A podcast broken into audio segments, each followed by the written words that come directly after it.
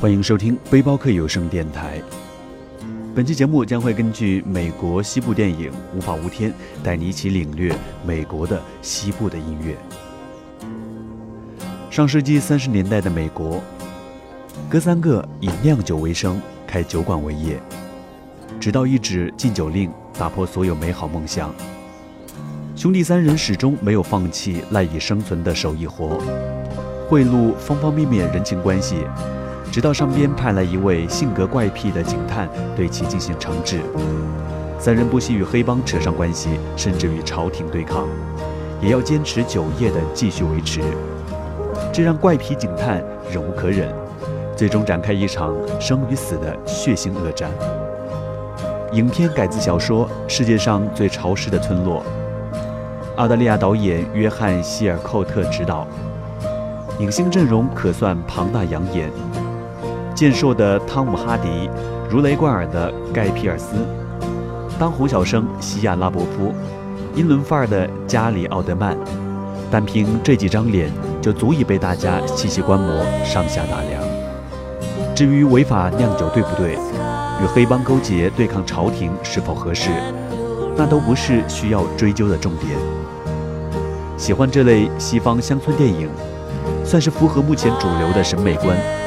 毛料的服饰，耳根到后脑勺推得干干净净的发型，还有经典的老爷车，都是比较讲究的玩意儿。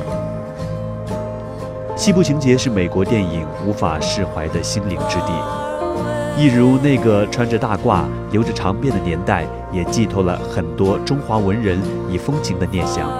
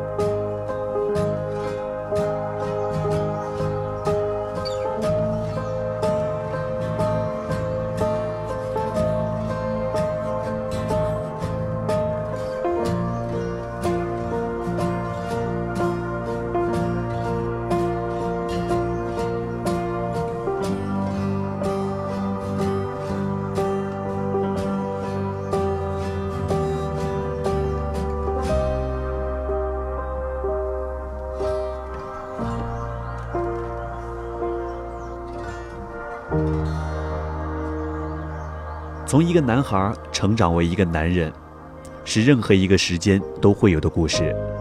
这个故事发生在上世纪二三十年代的禁酒时期，地点则是当时贩卖私酒最猖狂的富兰克林县。故事的一开始，仅仅用不到一分钟的时间，就将儿时兄弟三人的身份做了一个界定。年龄最小的杰克抱着长枪，冲着一只嚎叫的小猪，无法下手。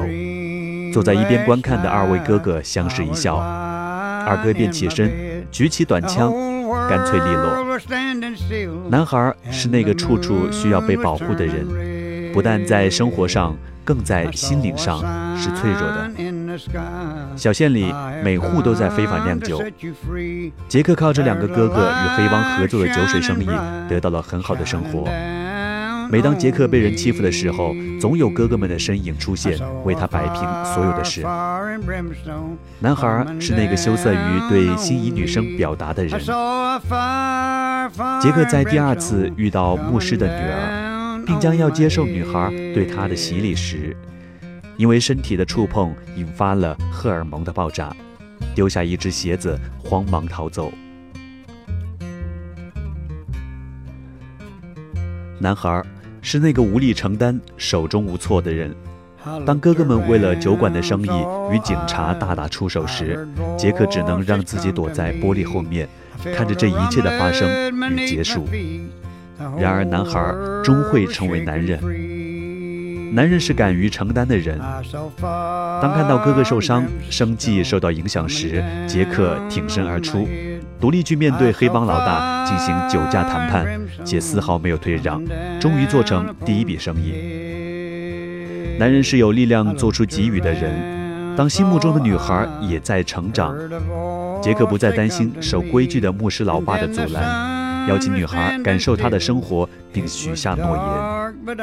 男人是敢于打破规则的人。曾经被下派来的稽查员打到求饶的杰克，担当起哥哥们的角色后。在从未举枪伤害过一个活物的前提下，虽有些不计后果，仍执意前行。终于替朋友和哥哥以及全县受过伤害的人报了仇。男孩成长为一个男人，需要时间，需要伤害，需要期待，更需要一个长大了我要成为你的坚定信念。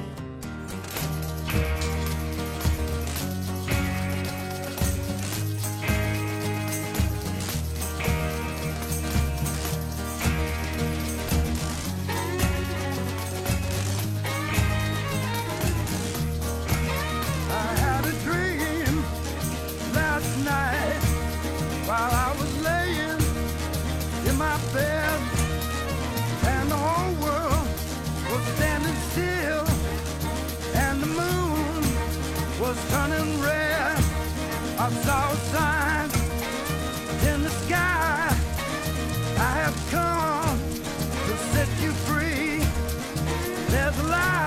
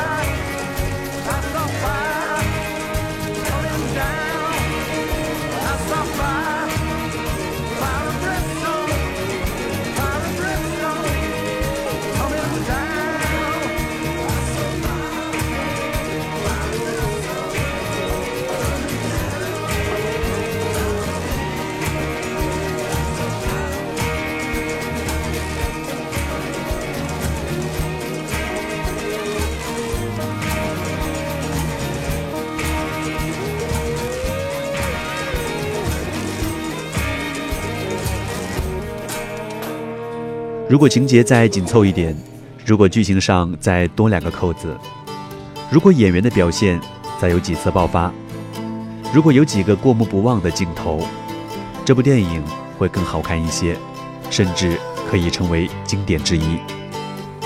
这是影迷们对这部影片的一个评价。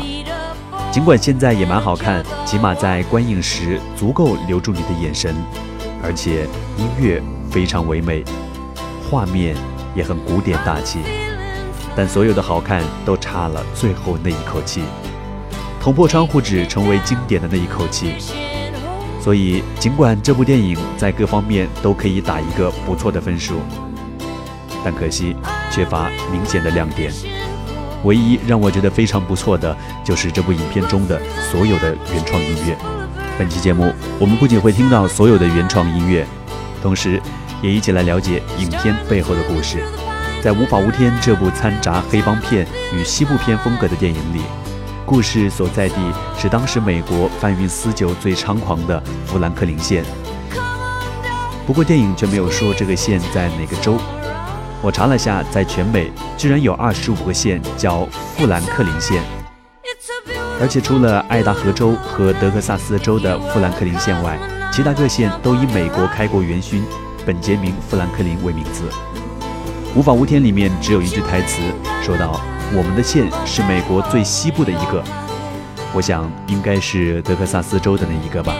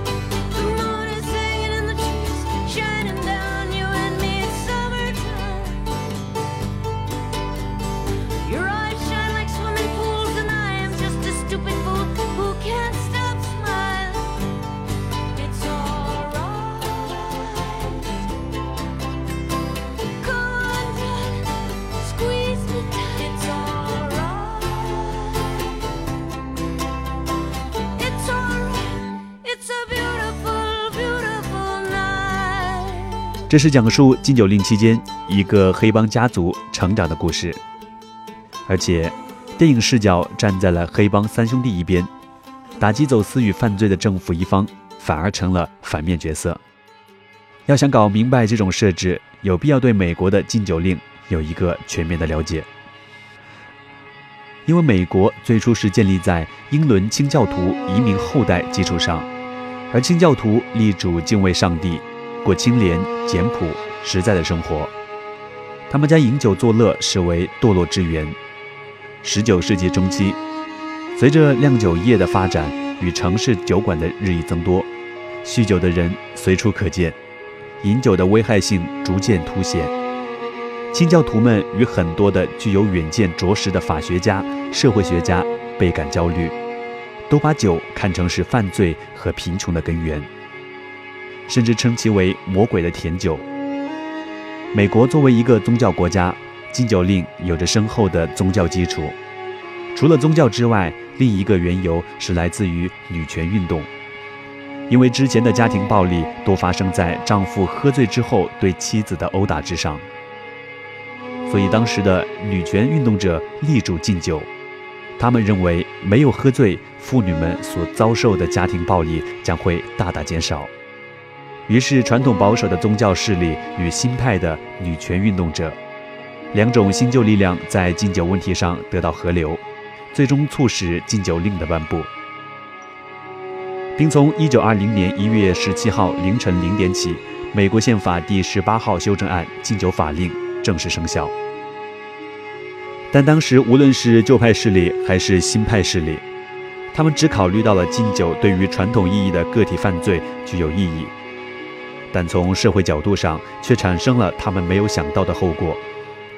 因为禁酒令发布之后，并不能完全杜绝百姓的口舌，因为贪杯者颇多，他们当中的大多数平时只是浅尝谒止，并非酗酒之徒。现在酒罐子一下完全打破，大家一滴也喝不成，他们觉得有过激之嫌，结果刺激了高度白酒更加走俏，而高利润、动辄使用暴力的酒品黑市的繁荣，敲诈勒索因为执法官员的腐败而盛行，烈酒的走私利润较高，使得烈酒反而更为流行。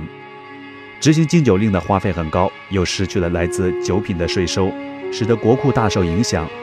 结果导致了大量社会性的爆发，以至于禁酒令越来越不得人心，不得不在仅仅实行了十三年之后就被彻底废除。于是，在后来谈论起美国的法律建设时，禁酒令就成为了恶法的典型代表。法有良法和恶法，对于恶法，最终的办法就是打破它，而打破的途径就是去以身试法，所以以身试法者就会成为英雄。这也是许多美国影视中将禁酒令期间的酒类走私贩子当成英雄的缘由。所以，即便是黑帮，也因为有了反对恶法的意义而被塑造成了英雄。相对而言，作为恶法的执法者政府一方，就屡屡成为了反面角色。加上他们的腐败无能，就更加面目可憎。这也是一眼看透无法无天所需要了解的背景。因为其所有故事都遵循了以上的设置，三兄弟联手对于其他酒贩子，用酒腐蚀掉当地警察，然后又联手对付新来的打击私酒的检察官。故事的新意并不算多，所以整个片子看起来很流畅，也很好。但一切都在固定的范式之内，也没有太多超越，这也是片子整体表现不佳的主要原因。至于更多的剧情，就无需过多剧透。接下来，让我们一起来静静欣赏影片中的原创的美国乡村音乐，让音乐带你走进美国西部，一起感受美国西部的旷野。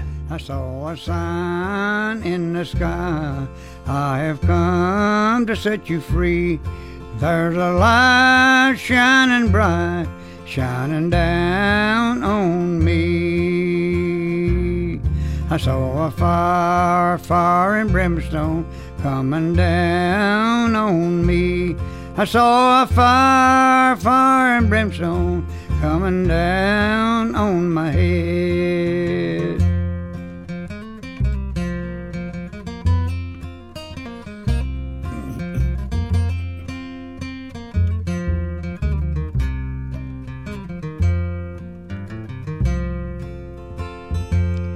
I looked around, saw eyes I heard voices come to me. Felt a rumbling beneath my feet. The whole world was shaking free. I saw fire and brimstone coming down on my head. I saw fire and brimstone coming down upon head. I looked around, I saw heard a voice say, Come to me. And then the sun was standing still. It was dark, but I could see. I saw fire and brimstone coming down on my head. I saw fire and brimstone coming down upon my head.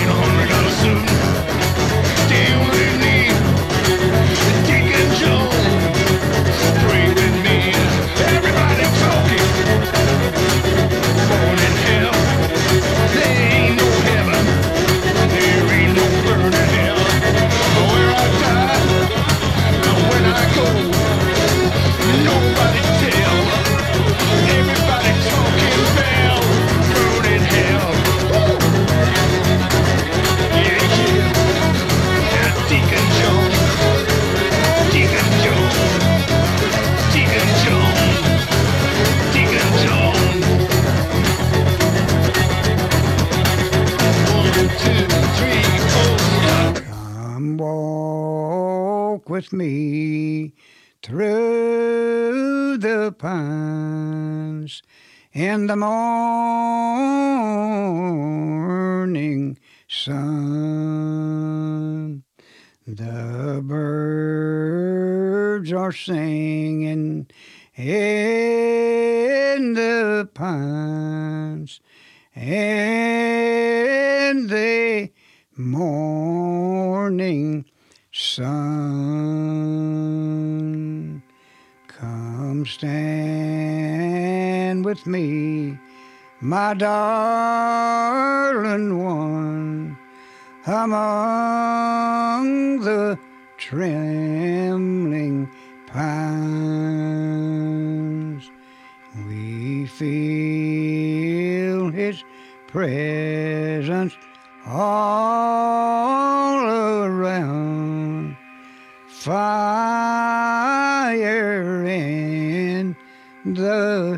You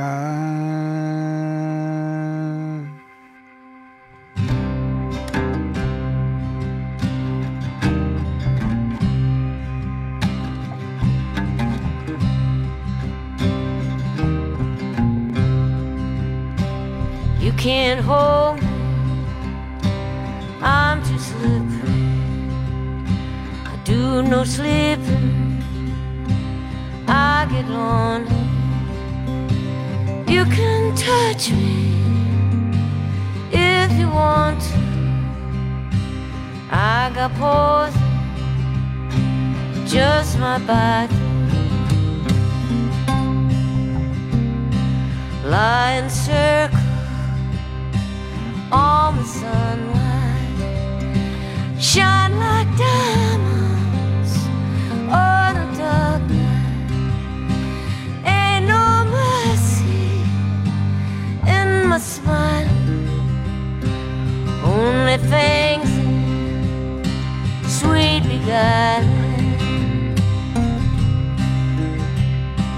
Future he don't try